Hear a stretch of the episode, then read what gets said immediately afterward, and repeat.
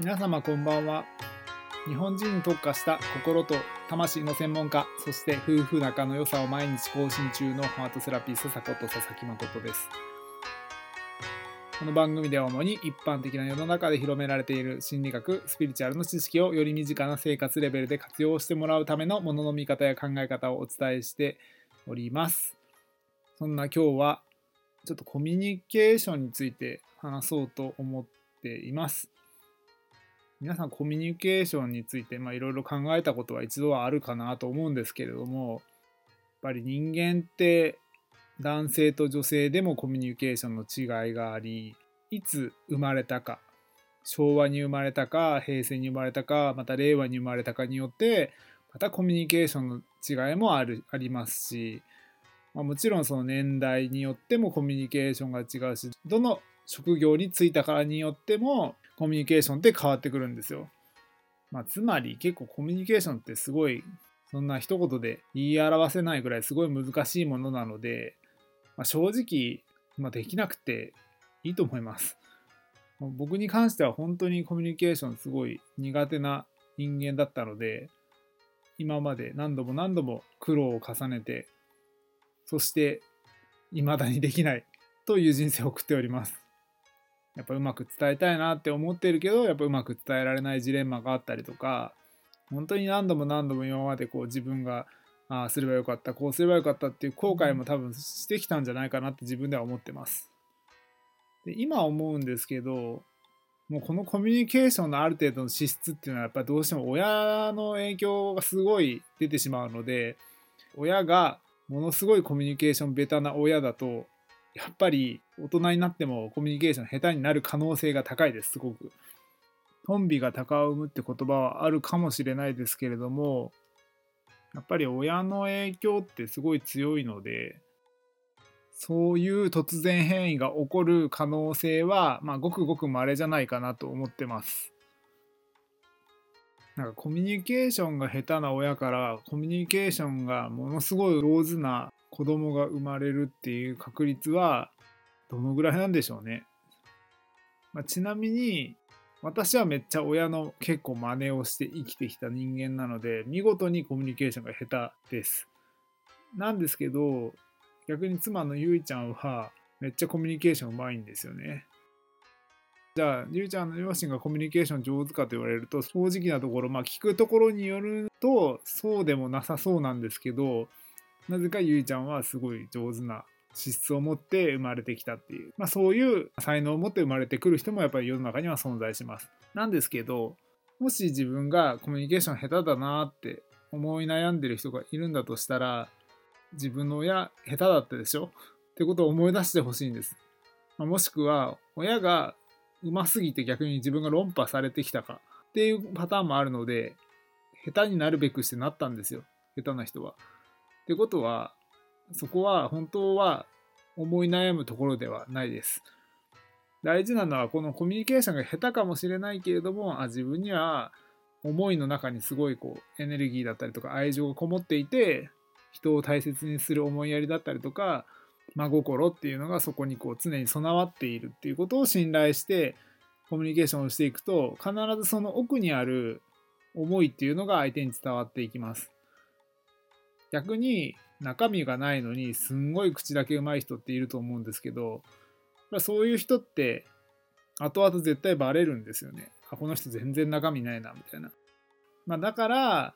その後になって人間関係でトラブルが起こる人っていうのは表面上で全然中身の薄い人に合わせたもしかしたら八方美人だった人かもしれないですし初対面の時はすごい偉そうなこと言って何もかかわらずだんだんだんだんなんかボロが出てきてこうトラブルになるっていうパターンもあるんじゃないかなと思うんですよ。これが、まあ、良くも悪くも例えば振り込め詐欺みたいなそういう事象で一過性のコミュニケーションしか取らなくていいっていう人とのやり取りであればそれはもしかしたらその場をうまくしのげるのかもしれないですけれどもやっぱ長く人と付き合うってことを考えた時にはもう自分の最底辺の自分を見せていくのが一番のコミュニケーションのポイントだと思います。じゃないとずっと背伸びをし続けなきゃいけないし無理しちゃうじゃないですか。それって辛いですよね、やっぱり。で僕はやっぱりすごい20代もそうですし30代の前半ぐらいまでこのコミュニケーションが取れない自分とか言いたいことが上手に伝えられない自分にすごい葛藤があったんですよね。だけど、まあ、今になったらもうこの喋れない自分でいいやってやっぱ思えるようになったしこの喋れない自分の中にはすごい情熱だったりとか愛情が内側にすごい何十倍もの思いで込められているってことを自分自身がだんだん信頼できるようになってきたのでなんか喋れないことに対してそんなにもう気にならなくなりました本当に。まあ、ただもちろんこう喋れないからいいやっていうのはただ諦めではなくていやこれからもっと上手に喋りたいなっていう欲求は今でもあるのでやっぱそこは諦めずにやっていこうかなと思っております。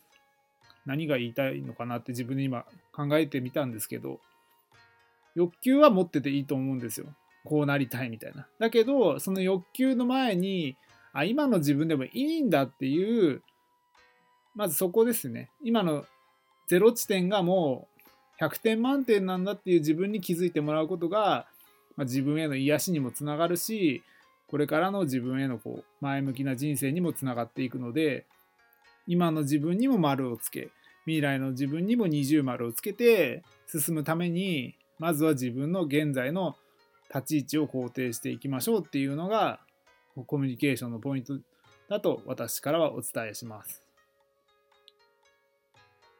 まあ、ちなみにあの、まあ、家族間でもやっぱりこう結構意思の疎通が取れないこともありますし、まあ、僕と例えばこう息子間でもコミュニケーションが取れない時ってあると思うんですよ。でそうなった時にやっぱりこう親と子になった時にやっぱりちょっと口調が強くなるはずです。それはなぜかっていうと大人に言えなかった今までの鬱憤が子供に出ちゃうからですね。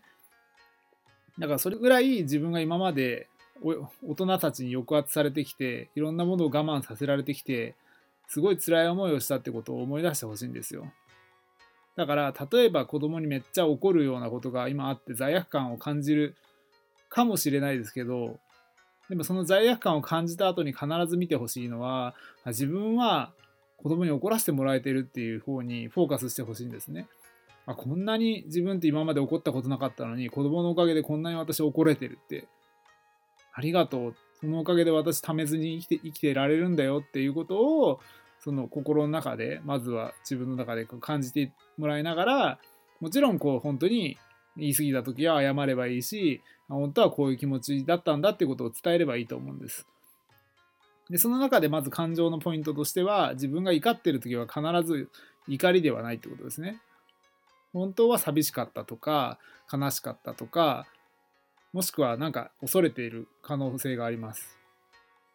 ああ怒っちゃったみたいな感じで終わるのはコミュニケーションのレベルとしては全然いいレベルではないのでまずは怒ったなって思った時にはもちろん最初はああ怒っちゃったなって罪悪感みたいなのを感じてもいいけれども必ずああでも怒らせてくれてありがとうみたいなプラスを感じていくことが一つそしてじゃあなんで自分は怒ったんだろう？本当は悲しかったんだろうか？本当は寂しかったんだろうか？本当は何かに恐れているんだろうか？っていうことをもう一段階質問してあげるっていうことが